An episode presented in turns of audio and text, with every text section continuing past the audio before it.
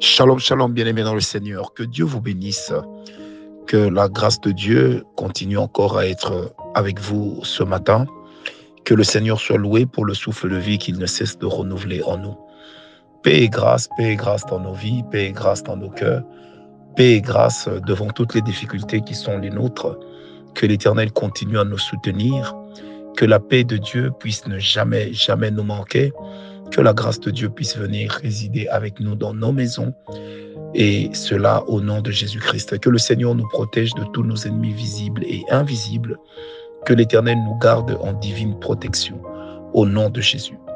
Bien-aimés dans le Seigneur, j'aimerais vous proposer un texte dans la parole de Dieu. Alors que vous êtes les bienvenus dans cette tranche de bénédiction matinale avec l'esclave volontaire de Jésus-Christ, Francis Ngawala. Tournez rapidement les pages de vos Bibles avec moi ou si vous avez des Bibles électroniques, saisissez Genèse 30, versets 26 à 43. Longue lecture.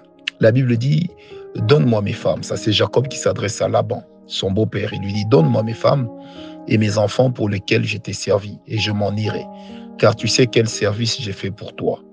Laban lui dit Puissais-je trouver grâce à tes yeux? Je vois bien que l'Éternel m'a béni à cause de toi. Fixe-moi ton salaire et je te le donnerai. Jacob lui dit, Tu sais comment je t'ai servi et ce qu'est devenu ton troupeau avec moi. Car le peu que tu avais avant moi s'est beaucoup accru. Et l'Éternel t'a béni sur mes pas.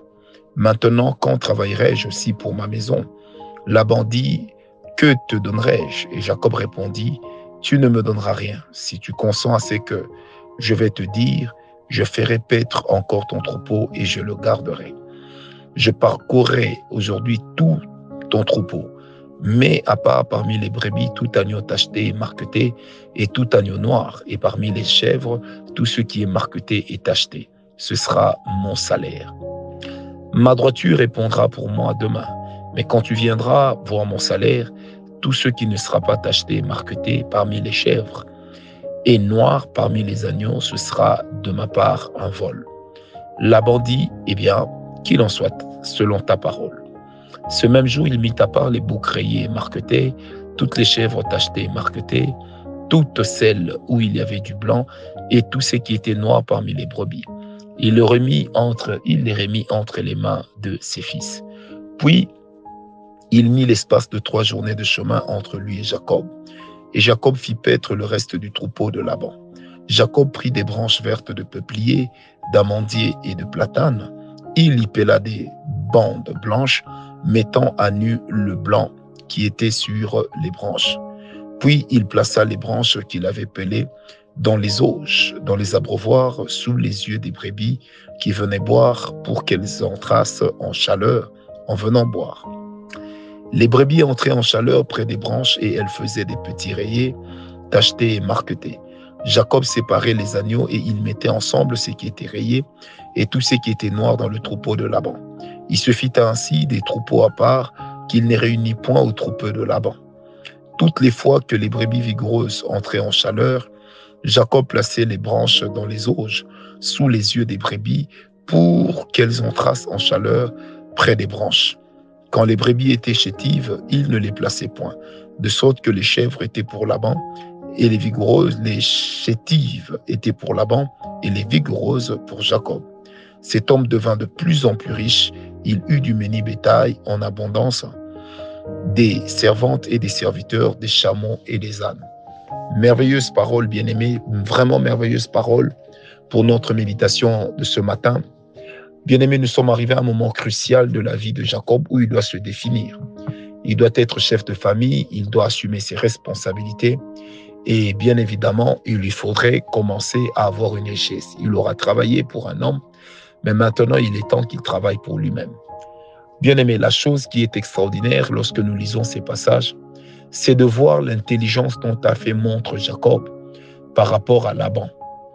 Je dirais également que Jacob a complètement été transmuté, métamorphosé. Ce n'est plus le Jacob paresseux qui était toujours sur le pagne de sa maman, ce n'est plus le Jacob paresseux qui était toujours là à la traîne derrière sa mère. Ici, nous avons un Jacob qui veut se définir. Nous avons un Jacob qui veut se bâtir un héritage.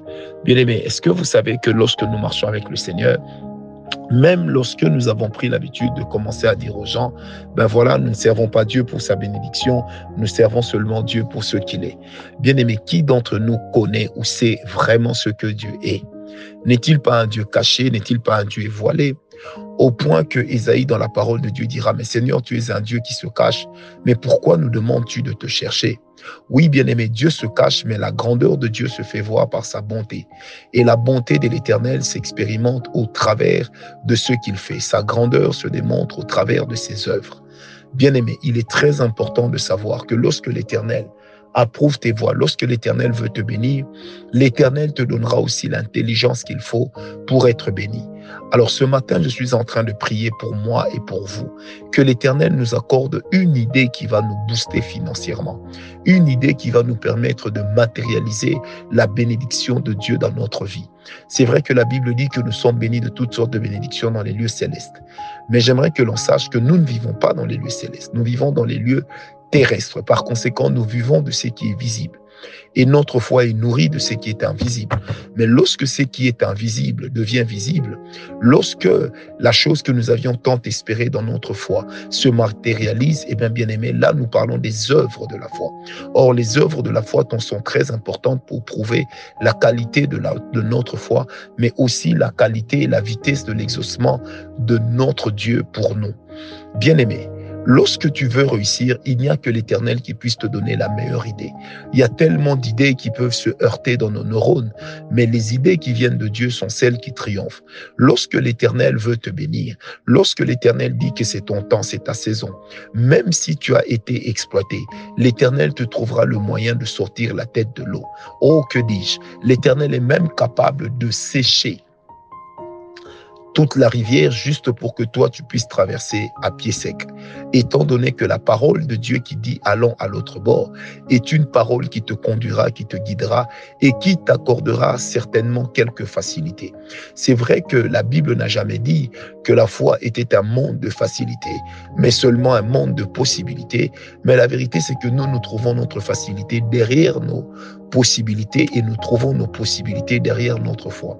C'est pourquoi la Bible dit que le juste se nourrit de la foi ou encore le juste vivra par la foi.